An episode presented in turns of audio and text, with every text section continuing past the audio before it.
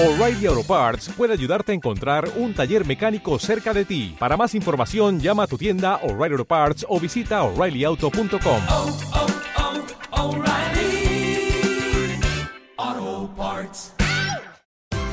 Esto es una producción de Mindalia Televisión y Mindalia Radio, audiovisuales sin ánimo de lucro de mindalia.com, para aportar conocimiento y crear conciencia. Mindalia.com, la primera red social de ayuda altruista a través del pensamiento.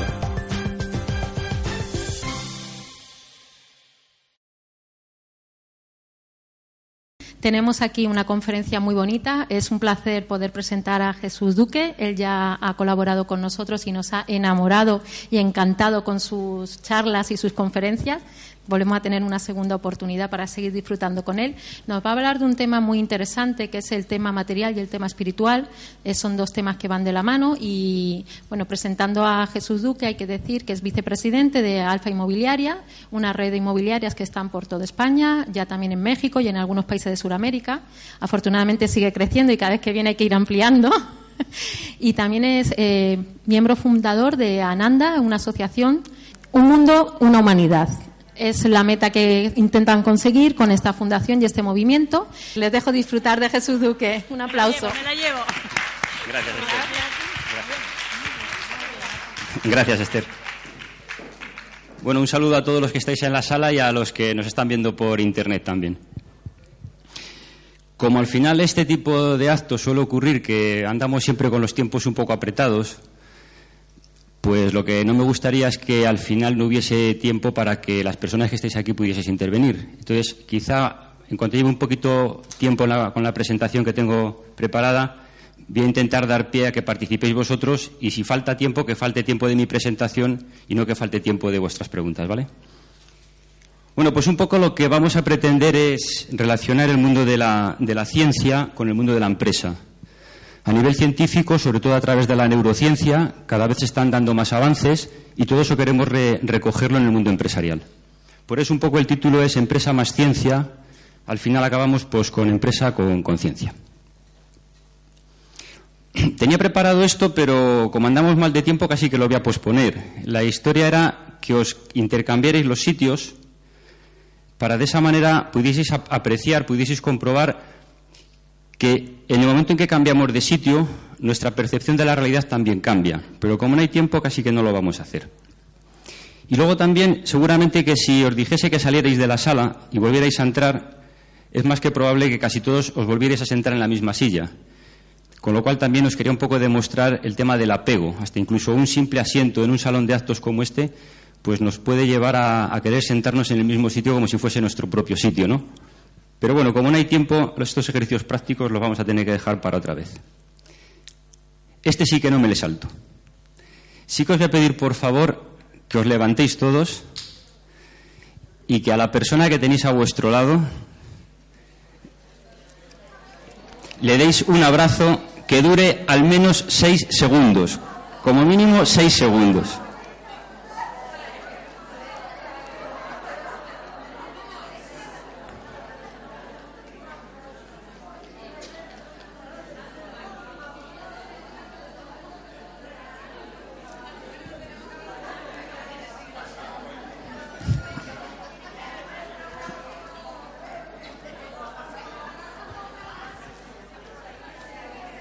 Vale, muchas, muchas gracias por vuestra participación. Luego, si nos da tiempo, veremos, veremos la importancia que tiene lo que acabamos de hacer. Bien, realmente cuando hablamos de, de realidades, eh, queremos dar por hecho que lo que es real es real para todo el mundo. Y al final lo que existen son percepciones de una misma realidad y cada uno tenemos la nuestra. Esto desde un punto de vista teórico pues puede quedar muy bien, pero casi lo vamos a ver a través de un ejemplo práctico.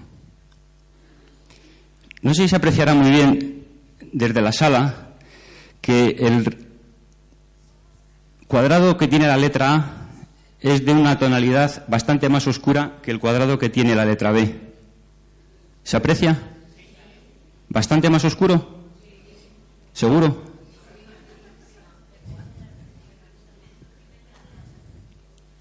No, yo, vamos, no, no me ha dado tiempo a imprimirlo y a recortarlo para que pudieseis comprobar que efectivamente uno es más claro y otro más oscuro.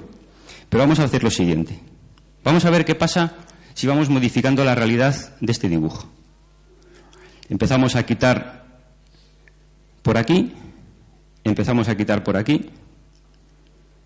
Es decir, estamos simplemente modificando la misma realidad a través de percepciones. Quitamos por aquí, ya se empiezan a aparecer más. Si quitamos por aquí, ya se empiezan a aparecer más. Si quitamos por aquí, ya casi diríamos que son idénticos. Si quitásemos por aquí, y si al final quitamos todo, no, es, no he hecho ningún truco, ¿eh? es verdad. ¿eh? Acaban siendo exactamente del mismo tono. Pero ¿cuál es la realidad? ¿Esta o la que hemos visto al principio? Decir, ¿cuál es la realidad? ¿Que son del mismo tono o que son de distinto tono? Bueno, pues a lo mejor seguramente que la realidad es que son de distinto tono, porque no hay ninguna realidad que no esté influida por el entorno en el que se da esa propia realidad. Con esto quiero que saquemos un poco la conclusión de que lo que para nosotros es una cosa, perfectamente para otro puede ser otra, pero otra además completamente distinta. A partir de que tengamos esto presente y seamos conscientes de ello, muchos de los enfrentamientos que tenemos, enfrentamientos dialécticos, pues seguramente no tendrían mucho sentido. Simplemente es la percepción del otro la que es distinta de la mía, no la realidad sobre la que estamos hablando. Este es un ejemplo práctico que nos tiene que, que demostrar y tener muy claro, muy claro, que la realidad como tal, repito, no existe. Son interpretaciones que hace nuestro cerebro en función de la información que tenemos, nuestras creencias, nuestras experiencias, el entorno en el que estamos. Todo eso nos hace crear una realidad. Pero repito, esa realidad es la nuestra, ¿eh? no tiene por qué ser la misma para todo el mundo. El tema de la negación suele estar relacionada con una falta de información. Es decir, negamos aquello que fundamentalmente desconocemos y lo desconocemos pues porque no tenemos información suficiente. Después de la negación nos puede venir la duda. La duda ya empieza a aparecer cuando tenemos información. Esa información nos provoca que lo que al principio negábamos ya digamos, bueno, a lo mejor es posible. Después de la duda nos puede venir la creencia. Es decir, bueno, ahora ya esa información la he transformado en conocimiento y ese conocimiento hace que yo empiece a creer ciertas cosas. Y después de la creencia, el siguiente paso más definitivo sería la certeza. Y la certeza pasa o bien por una experiencia propia, o bien, y pongo entre comillas, porque la, ciencia nos demuestre que lo que es es. O dicho de otra manera, si lo que en principio nosotros podemos creer que es una creencia apareciese en los libros de texto, a lo mejor se estaba transformando en una certeza. Y nuestro comportamiento iba a cambiar sustancialmente en función de que determinadas cosas simplemente las creamos o tengamos la certeza de que son así. Aquí es donde entra a formar parte los avances que están habiendo, sobre todo en el campo de la neurología, de la neurociencia. Bien, nuestro cuerpo funciona exactamente igual que un ordenador, solamente que como es nuestro cuerpo, pues es un ordenador biológico. Este ordenador biológico pues tiene un disco duro, como cualquier ordenador, es el sitio donde se almacena la información. Dispone de un software, es eso que va interpretando esa información que tenemos y dispone de una base de datos, que es la información que hemos ido adquiriendo a lo cabo de los años según nuestras experiencias, nuestros conocimientos, etcétera. Es decir, tenemos un disco duro, una base de datos y un software. Y al final hay dos teclas que son mágicas, que son la tecla intro y la tecla cancelar. En función de lo que nosotros pensamos y decimos, tenemos siempre la opción de dar a intro o dar a cancelar.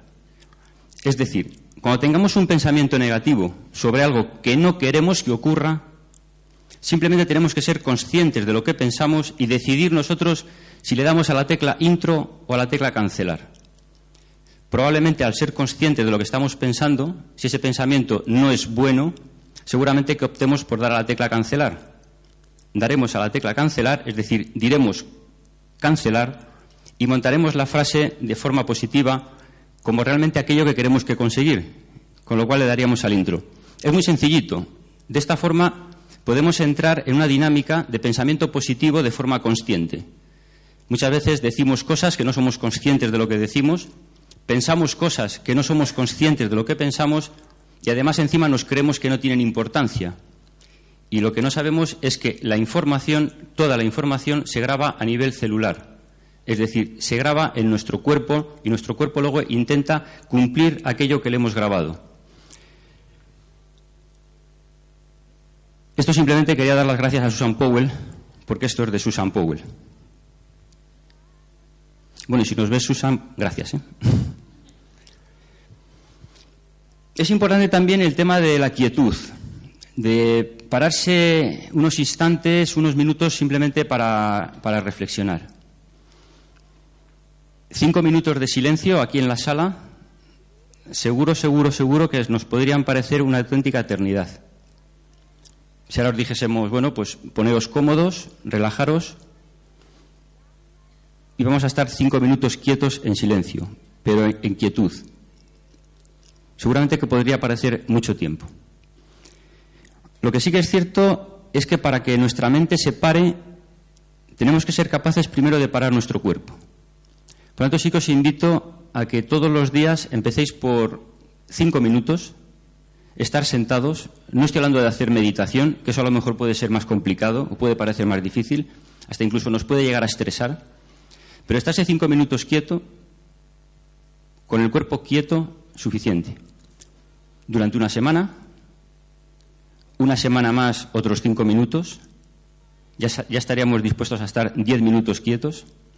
Otra semana, cinco minutos más, quince, y otra semana más, otros cinco, y estaríamos veinte. En un plazo de un mes podéis estar 20 minutos diarios quietos. Si sois capaces de hacerlo, os puede cambiar la vida. Vamos a la carrera, nos creemos que no tenemos tiempo de hacer las cosas y lo que no somos es conscientes de cómo pasa el tiempo. Con esto quiero decir que más reflexión y algo menos de información. Bueno, estos son los cuatro pilares básicos de la, de la, vida, que supongo que muchos de vosotros ya los conoceréis, porque en muchos talleres se habla de esto y se trabaja sobre esto, pero lo quería recoger aquí también para ser un poco también conscientes de, esta realidad. Estos cuatro son los soportes que realmente nos hacen ser unas personas, bueno, pues más, más, más íntegras en el sentido de integridad. Hay una parte de nuestro tiempo que lo dedicamos a la familia, otra parte a nosotros mismos, otra parte a la profesión y otra parte a los amigos. Cuando eso está bien equilibrado, el centro está ordenado y estaremos en equilibrio. Es decir, nuestra corriente energética, en nuestro campo energético, fluirá bien, de forma coherente. Yo os invito a que cada uno de vosotros hagáis esta reflexión para que os dibujéis cuál es vuestro estado actual, es decir, qué parte de vuestro día dedicáis a la familia, os dedicáis a vosotros, dedicáis a vuestra profesión y dedicáis a vuestro círculo de amigos. Y luego lo comparéis con el reparto que os gustaría tener. No el que tenéis, sino el que os gustaría tener. Estamos hablando ya de plantearnos objetivos, de fijar en un papel qué es lo que quiero conseguir, tenerlo presente para poco a poco ir consiguiéndolo. Y seguramente que a lo mejor lo que nos gustaría más es tener más tiempo para mí, tener más tiempo para la familia, tener más tiempo para los amigos y a lo mejor menos tiempo para la profesión. Hay veces que la profesión nos absorbe y además pensamos que, claro, necesito echarle muchas horas porque necesito ganar dinero. Y si no le echo muchas horas, no gano dinero. Y entramos en una inercia en la que no ganamos dinero fundamentalmente porque trabajamos demasiado. No al revés. Tenemos que conseguir trabajar la mitad y ganar al menos lo mismo. Vamos a ver luego si vemos cómo.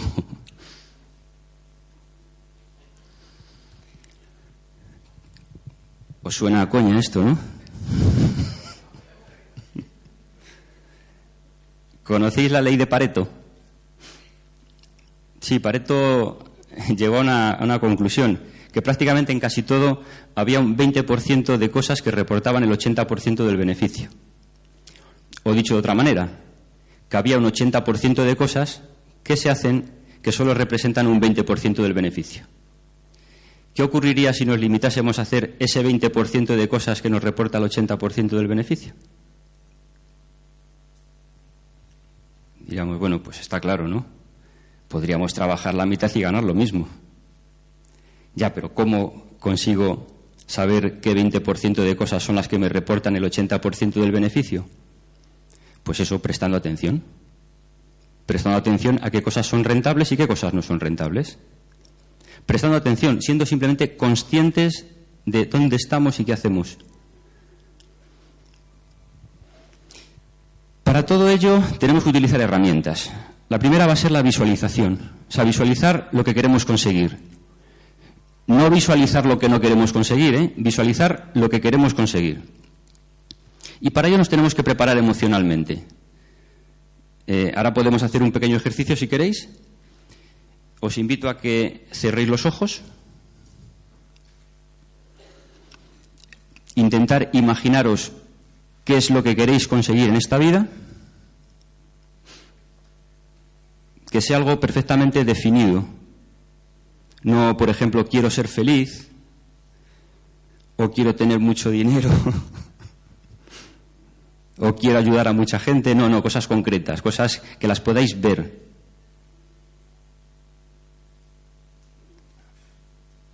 A uno le costará más trabajo, a otro le costará menos. Bueno, alguno igual ya lo tenéis identificado, lo estáis viendo, ¿no? ¿Lo estáis saboreando? ¿Lo estáis sintiendo?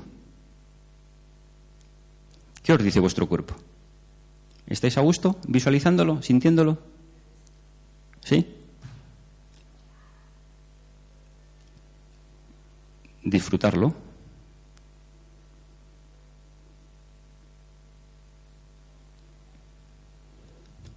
Bueno, como el tiempo es limitado, ya que andamos de tiempo mal, que es otra conferencia después, ya podéis abrir los ojos. Bien, esto que habéis hecho, os invito a que lo hagáis a poder ser todos los días.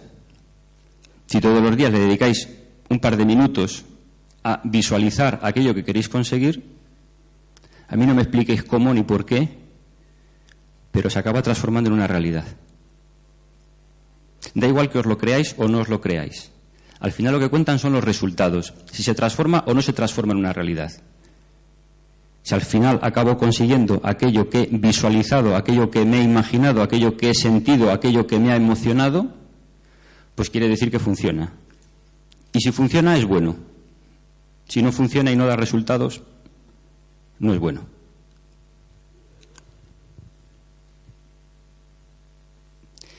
Se dice mucho que si lo crees, lo creas. El poder de la mente, ¿no? Habéis oído hablar de esto. Si tú crees firmemente en algo, acabas creándolo. Es como que la mente lo crea, la mente lo construye. Bueno, yo personalmente creo que eso sí es una condición necesaria, pero no es suficiente. Me gusta más esta otra forma de decirlo, que es, se puede crear lo que se cree. ¿Correcto? Pero es muy difícil crear lo que no se cree. Con esto quiero decir que primero hay que creer firmemente en lo que uno hace y a partir de ahí pasar a la acción. La creación viene de accionar.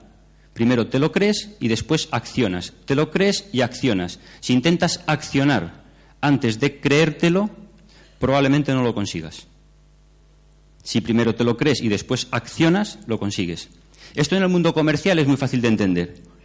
La mayoría de los grandes vendedores, más del 50% de la venta la tienen hecha antes de salir de la oficina. Si realmente antes de salir de la oficina están convencidos de que lo que llevan debajo del brazo es lo mejor que le pueden ofrecer a su cliente.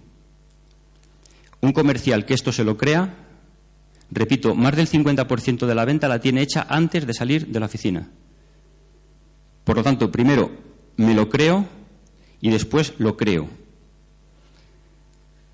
Pero claro, para creértelo tiene que ser verdad. No vale el decir, venga, yo me creo que lo que llevo debajo del brazo es lo mejor para el cliente. Depende si es verdad o no es verdad, ¿no? Entonces, ¿qué ocurre cuando no es verdad? Pues que el comercial entra en lo que podríamos denominar una incoherencia. Incoherencia es que lo que su cabeza le dice no coincide con lo que le dice el corazón. Y eso al final se transmite al cliente. El cliente lo percibe y no compra. Es decir, si estamos vendiendo productos o servicios en los que no creemos, lo mejor que podemos hacer es cambiar de trabajo, buscarnos un producto o un servicio en el que sí que creamos. Este va a ser el nuevo paradigma seguramente en los próximos diez años. Que la mayoría de la gente se va a tener que dedicar realmente a aquello que le gusta. Porque dedicándose a hacer lo que no le gusta, no va a conseguir sus objetivos. Está empezando a ocurrir ya, ¿eh? No es nada exagerado. Bueno, está la ley de Pareto que os decía antes, del 2080. Es decir, nos tenemos que centrar casi pues en esos cuadraditos rojos, ¿no? Y lo que está en los extremos, que es por donde perdemos la eficiencia, la eficacia, pues casi mejor no hacerlo. Lo natural es ser eficiente. Eso es lo natural. O sea, la naturaleza nos está enseñando constantemente que lo que pretende es conseguir lo máximo con el menor consumo de energía posible. Y nosotros hay veces que nos empeñamos en, en lo contrario.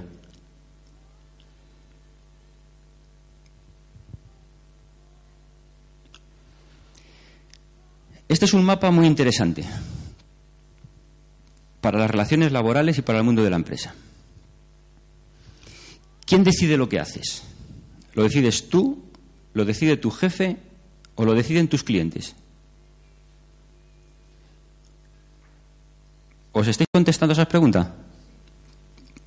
Tenéis la respuesta, ¿no? ¿Quién decide lo que hacéis? ¿Vosotros, vuestro jefe o los clientes? ¿Quién decide cuándo lo haces? Es decir, ¿quién organiza tu agenda? ¿La organizas tú? ¿Te la organiza el jefe? ¿O te la organizan los clientes? ¿Y quién decide, además, cómo lo haces? ¿Lo decides tú? ¿Lo decide tu jefe? ¿O lo deciden los clientes? En función de la respuesta que os hayáis dado, la última es obvia, ¿no? ¿De quién dependerán los resultados? Si hacéis lo que os dicen los clientes, pues los resultados dependerán de quién. Si hacéis lo que dice vuestro jefe, los resultados de quién dependerán. Y si hacéis lo que vosotros creéis que tenéis que hacer, no podéis echar la culpa al empedrado, ¿eh? Esto es un problema. Cuando hacemos realmente lo que queremos, no podemos echar la culpa a nadie. Y entramos en el concepto de responsabilidad. Muchas veces el problema de hacer lo que queremos hacer es ese. Es que es casi más cómodo hacer lo que nos dicen los demás porque así eludimos esa parte de responsabilidad. Que al final la responsabilidad no es ni más ni menos que la habilidad de responder. La responsabilidad no es una carga, la responsabilidad no es un peso. La responsabilidad es la capacidad, la habilidad que tenemos cada uno de nosotros de dar una respuesta ante cualquier situación.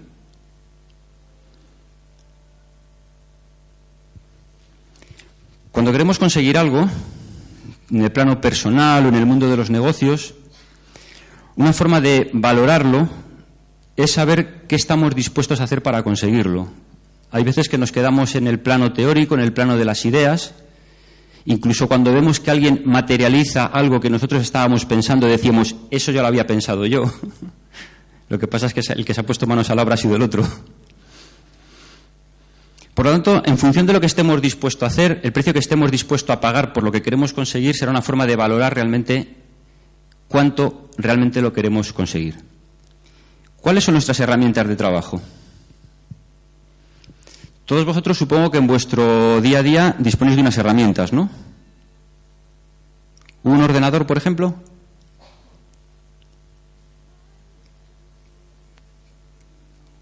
¿Qué más herramientas tenéis en vuestro trabajo? No trabaja nadie en la sala, hay mucho paro, pero yo creo que tanto no, ¿no?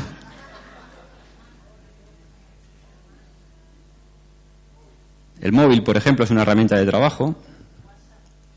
El WhatsApp del móvil. Las manos. ¿Qué más cosas? La cabeza. El material de oficina. La palabra es otra herramienta de trabajo. La mesa.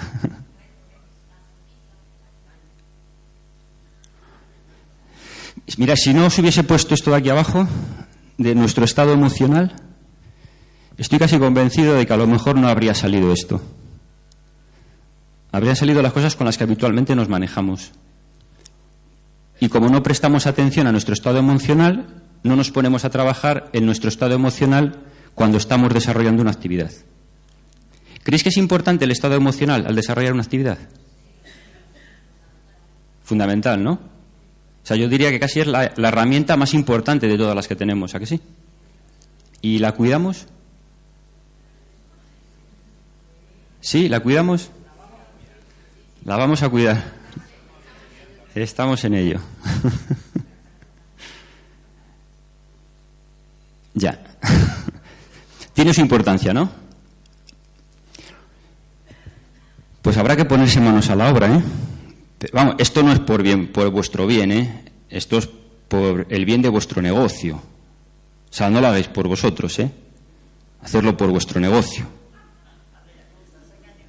No. Esto era empresa y conciencia. No era solo conciencia.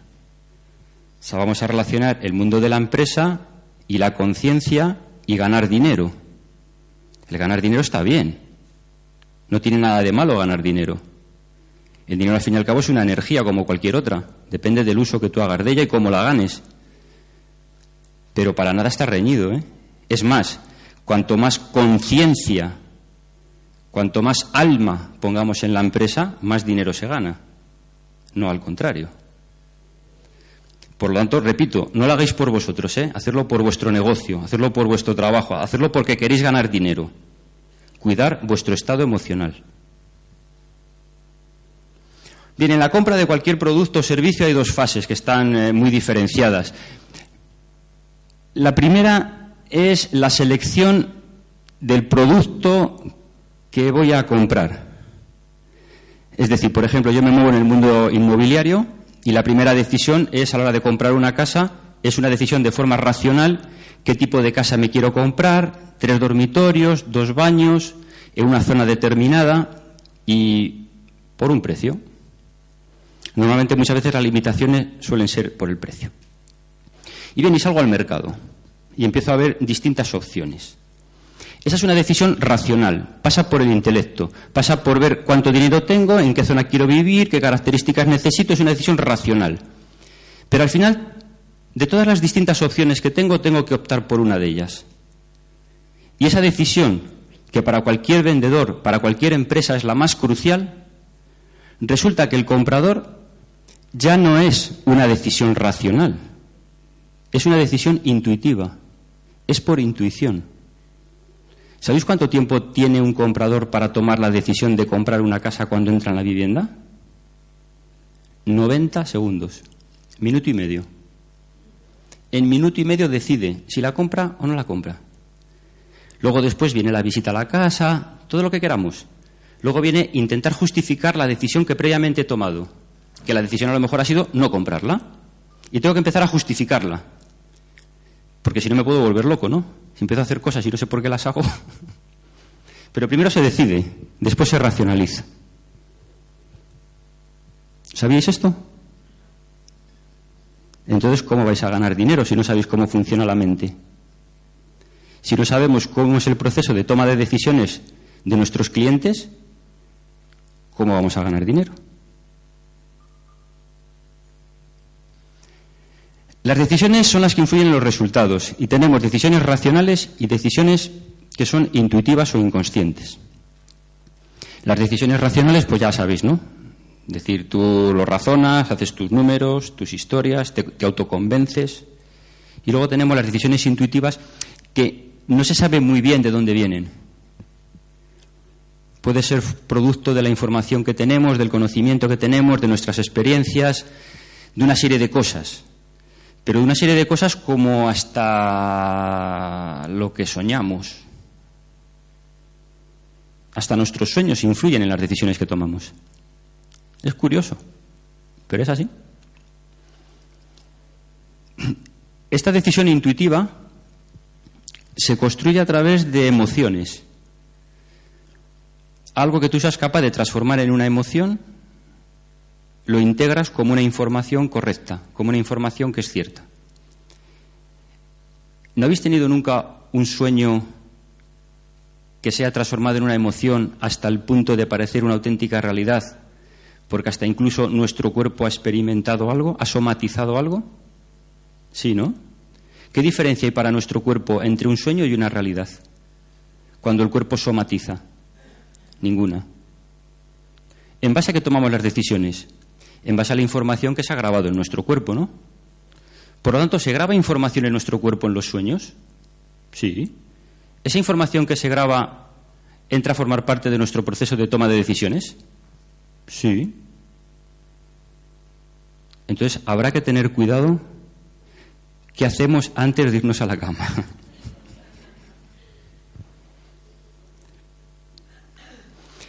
Bien, esto ya está demostrado también científicamente, por eso os puse al principio que pasamos de la creencia a la certeza a través de la experiencia o lo que, la ciencia nos diga, ¿no?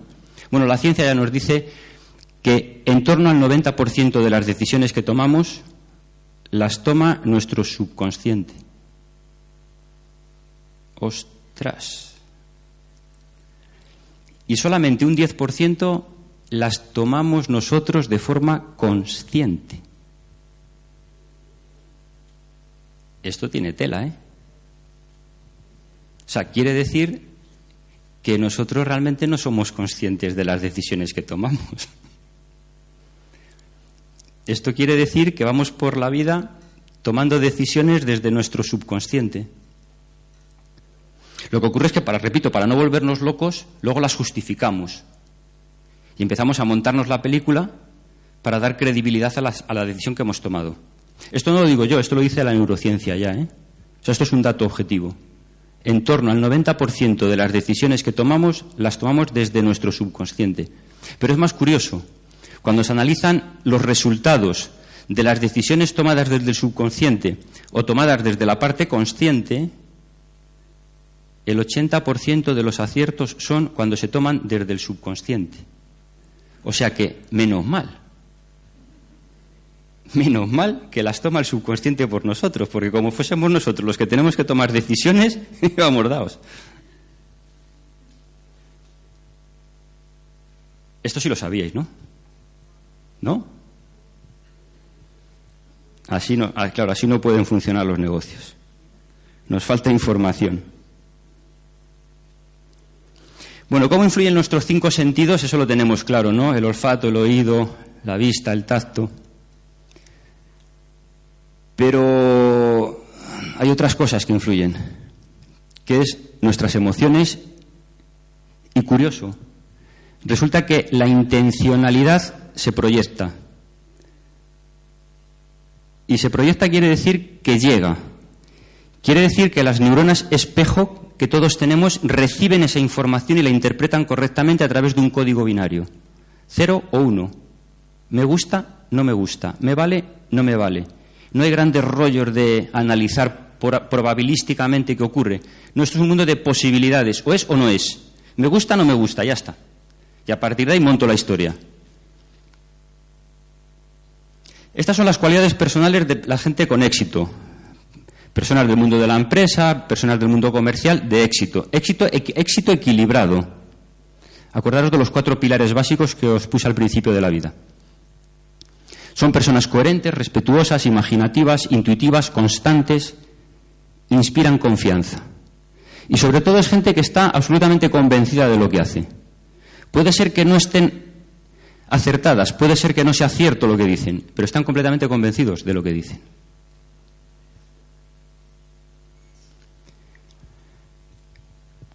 Cuando no estamos convencidos, aunque intentemos aparentar lo contrario, se nota que sí. ¿No lo habéis notado vosotros cuando alguien os quiere vender algo y decís, ¿qué me quiere vender? ¿Cuánto tardáis en detectar eso? Poco. ¿Y cuánto creéis que tardan los demás en detectarlo a vosotros? Lo mismo. ya. Es que nos pensamos que muchas veces nosotros somos más listos que los demás. Bueno, pues no, lo de la intención no funciona así. Lo de la intención va directamente, llega. Luego procesamos, pero llegar llega. ¿eh? ¿Y esto por qué? ¿Por qué ocurre esto?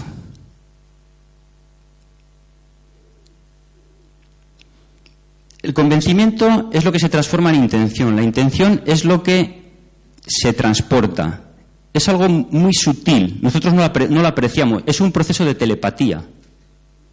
Pero llega, se recibe, se interpreta siempre correctamente. Además, no hay opciones al engaño. No puedes manipular porque no controlas. Simplemente se lanza tu intención. Puedes tener dos intenciones. Una es ayudar al cliente y otra intención puede ser sacarle el dinero. ¿No?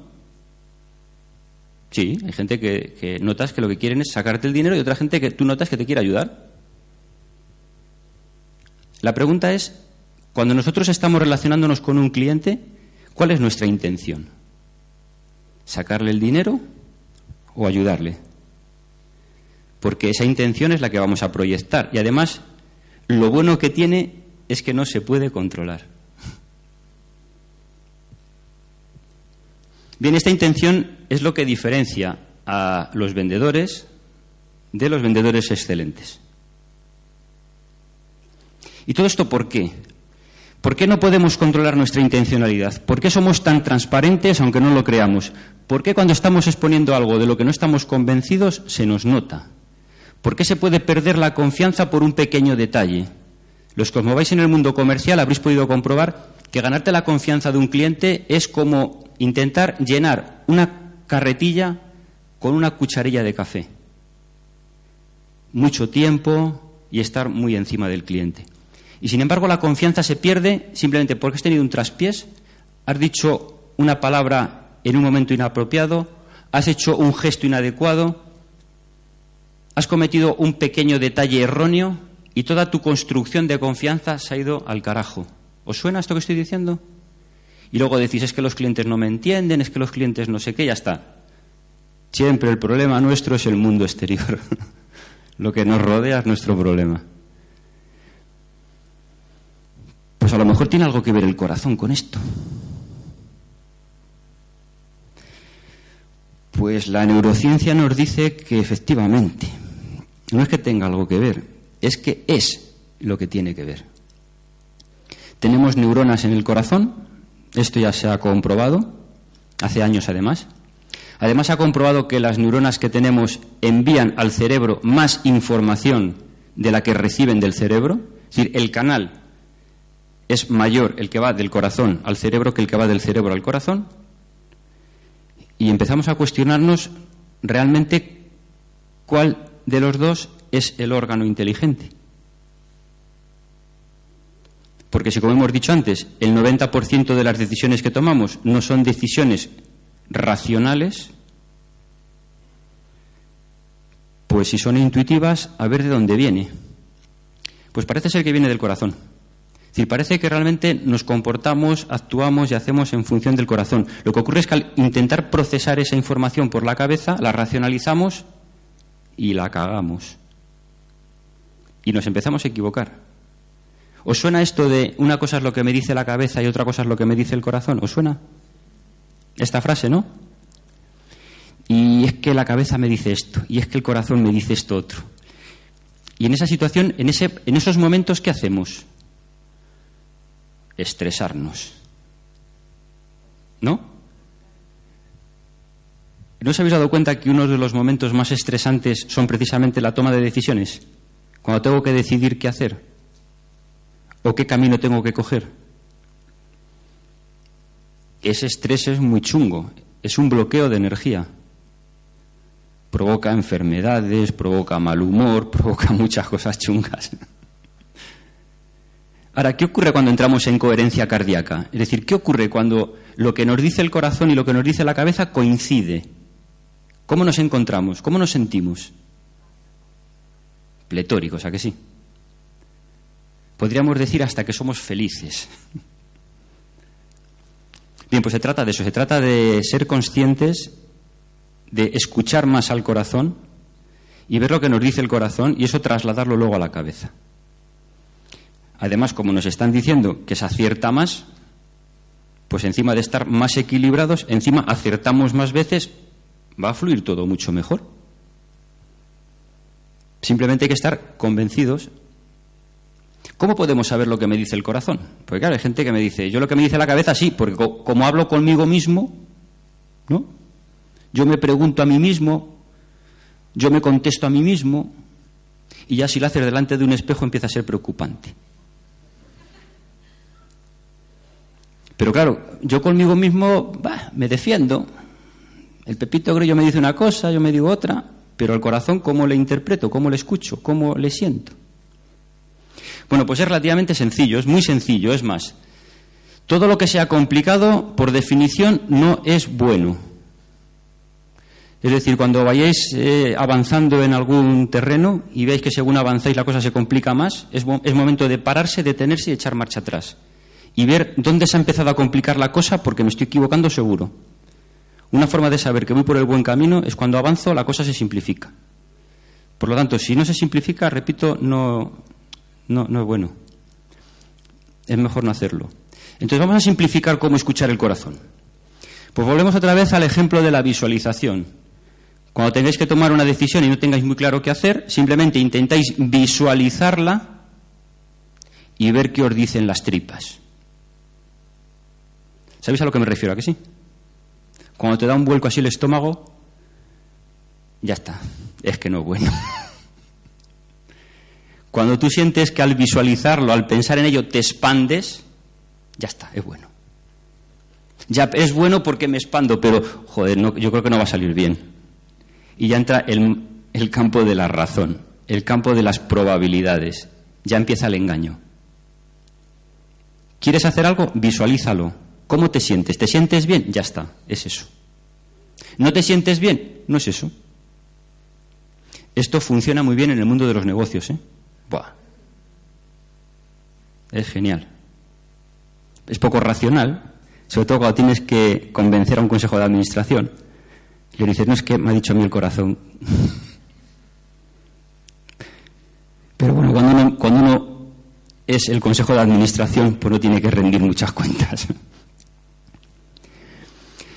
Bien, este Vittorio Galles, pues, de la Universidad de Parma, fue uno de los primeros que descubrió las neuronas espejo. Las neuronas espejo lo que nos dice es que tenemos neuronas que recogen información, lo cual quiere decir que se produce, que hay una comunicación. Y además, las neuronas especulares textualmente dice que nos posibilitan comprender las intenciones de otras personas. Empezamos a enganchar ya el mundo de la empresa con el mundo de la neurociencia. Sí, ¿no?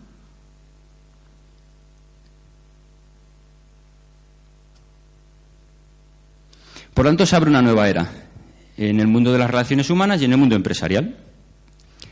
Y es que si tenemos neuronas en el corazón y resulta que el corazón envía al cerebro más información de la que recibe y resulta que las decisiones las toma nuestro corazón, ¡puf!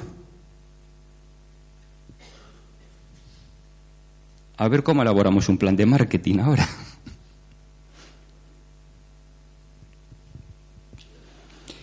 Bien, se trata de entrar en coherencia. La intención, como os decía antes, se transmite. Voy a intentar ir rapidito, que yo creo que ya estamos dando pie a, preguntas, ¿no?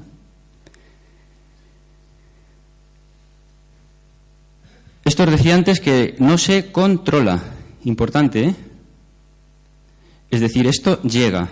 Y llega tu intención. Y tu intención no la puedes manipular. No te puedes autoconvencer de algo que no es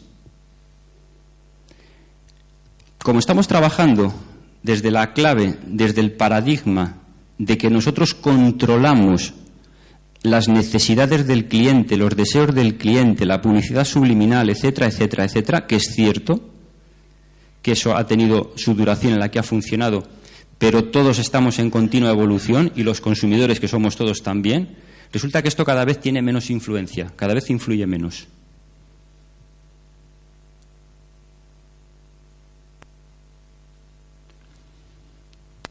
Hay un secreto para la venta. Y bueno, como es un secreto, no sé qué hacer, si contarlo o no, porque además como se está grabando y está saliendo en Internet, lo puede escuchar cualquiera. Pero bueno, vamos a contarlo. Pues además lo podemos decir muy fuerte y muy alto, pero no va a ser fácil luego hacerlo. El secreto de la venta consiste en no desear controlar los resultados. El resultado es la consecuencia de haber cumplido nuestros objetivos. Nuestro objetivo es hacer lo que queremos hacer. El resultado, repito, es la consecuencia. El secreto de la venta consiste en no desear controlar los resultados. Objetivo nuestro, una planificación, hacer lo que tenemos que hacer, ayudar al cliente y la consecuencia será el resultado. Esto es lo del corazón. Bien, ¿cómo activar los circuitos del corazón? Venga, ahora vamos a suponer que nos creemos esto que os he contado. Da igual que os lo creáis o no, porque es verdad. ¿Cómo activamos ahora estos circuitos del corazón? Ya que sabemos que, llega, ¿qué tenemos que hacer? Pues algo que desde el plano personal todos sabemos, pero como nos creíamos que obteníamos pocos beneficios haciéndolo, pues igual lo cultivábamos poco. Y es cultivando las cualidades del corazón. La apertura hacia el prójimo, el escuchar, la paciencia, la cooperación, la aceptación de las diferencias, el coraje, el amor, la compasión. Verdades absolutas, ¿no? Que yo creo que todos conocemos, todos comprendemos. Pero como bueno, como desde el plano que nos movemos, plano material, plano económico, pensamos que esto no influye mucho en los resultados de la cuenta de explotación, pues como que no lo tenemos muy en consideración. Esto va de terapias, de gente que te ayude, de equilibrarte, de controlar una depresión, del estrés, de bueno, estados de ansiedad, ¿no? Pues qué va. Esto está muy relacionado con el mundo de la empresa. Esto está muy relacionado con el tema de ganar dinero. Es que en el fondo resulta que para ganar dinero, coño, va a haber que ser buena persona. Y es que es verdad. Bien, la manipulación del cliente no funciona. Nuestro corazón establece un proceso de conexión directa a una distancia de 2 a 4 metros. Tiempo. Pues preguntas.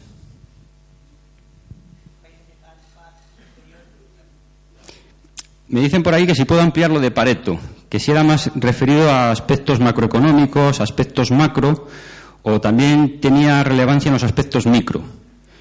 Yo simplemente me limito a experimentar, Estuve el otro día en una, no, no, llegó a ser una conferencia ni tan siquiera una charla de un monje budista que había gente que le preguntaba y él a todo el mundo le contestaba lo mismo. Le decía, interesante pregunta. Practica. Y la gente decía, joder, no contesta nada, no sé para qué hemos venido. Y otro le preguntaba otra cosa, oye, que quiero hacer un vipassana, no sé si 15 días, una semana en este centro, en el otro centro, y decía, Interesante pregunta. Práctica.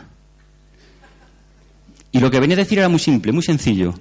Era tú practica y luego compartimos experiencias. Tú me cuentas la tuya y yo te cuento la mía. Bueno, yo lo de Pareto eh, lo he experimentado. Por ejemplo, limpiando la casa. Eso puede ser algo muy micro, ¿no? Bien, yo me di cuenta que con dedicar el 20% del tiempo a limpiar la casa, limpiaba el 80% de la casa.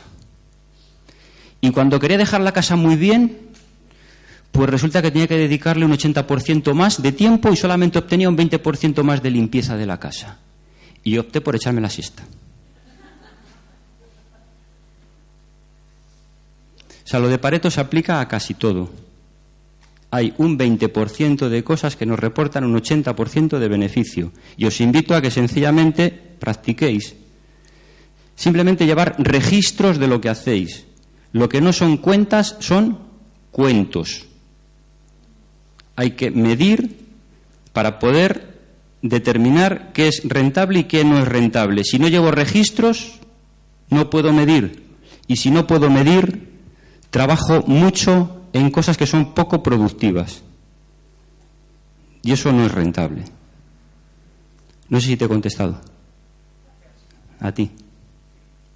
Bien, por aquí, como no sé si se, habrá oído, si se grabará allí en la cámara o no, preguntan que si no hay contradicción entre el medir, que es algo muy racional, con el corazón. Si estamos aquí diciendo que lo que más importa es el corazón y que además lo que menos equivoca es el corazón, que a lo mejor no hace falta medir tanto. Esa es la pregunta, ¿no? Vale. Sí, dicen por ahí que lo cortés no quita lo valiente. Es decir, se crea lo que se cree. Y el crearlo pasa por una acción. Y una acción pasa por una planificación. El corazón entra más, más que en lo que hacemos, entra en el cómo lo hacemos. El qué hacemos hay que determinarlo, hay que medirlo. El cómo lo hacemos, ahí es donde interviene el corazón. En la relación directa con el cliente, ahí interviene el corazón. En la fase previa a la relación con el cliente hay que medir, hay que planificar, hay que organizar, hay que saber qué es rentable y qué no es rentable. Pero luego hay un factor determinante, y es cuando estás de cara a un cliente o otra persona en una negociación, ahí es el cómo lo gestionas.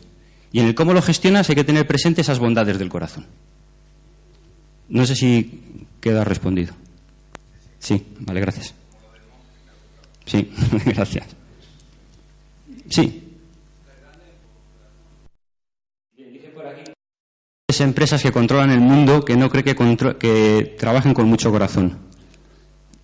Yo opino igual que tú. ¿Que por qué hacen tanto dinero?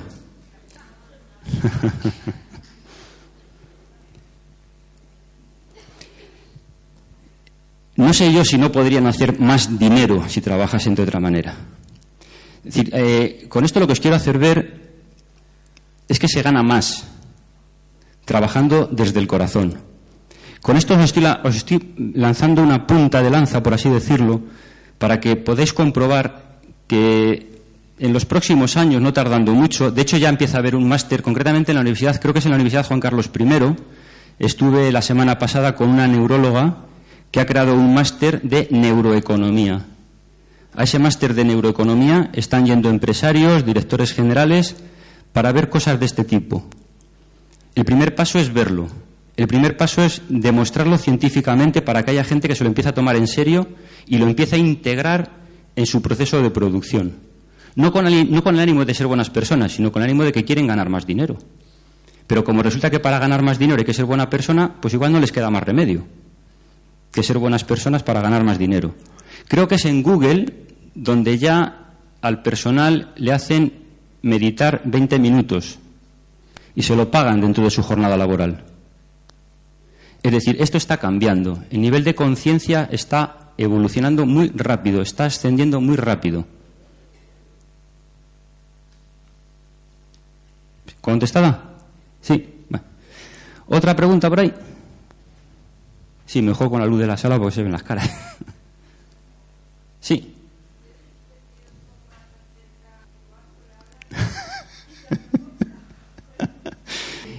que si la distancia a la que se llega son dos o cuatro metros y uno está muy convencido de lo que está vendiendo y es comercial, lo que tiene que hacer es acercarse más, ¿no? Para que llegue mejor el mensaje. Sí, había un anuncio de, me parece que era de colonias, que era Brummel, ¿no? En la distancia corta es donde te la juegas. Efectivamente, en la distancia corta es donde te la juegas. Tu cliente lo va a percibir, ¿vale? Tu intención va a llegar, la va a percibir, la va a notar. Es cosa tuya lo que le mandas. Pero va a llegar, ¿eh? No llega, eso es lo que se ha medido. De dos a cuatro metros es lo que se ha medido. Pero la telepatía llega mucho más lejos. Esto es lo que se ha medido, es decir, esto no lo, podríamos cuestionar, no podríamos decir que no es cierto. Lo otro a lo mejor lo podríamos cuestionar, pero esto no, esto, esto está medido. De dos a cuatro metros llega perfectamente.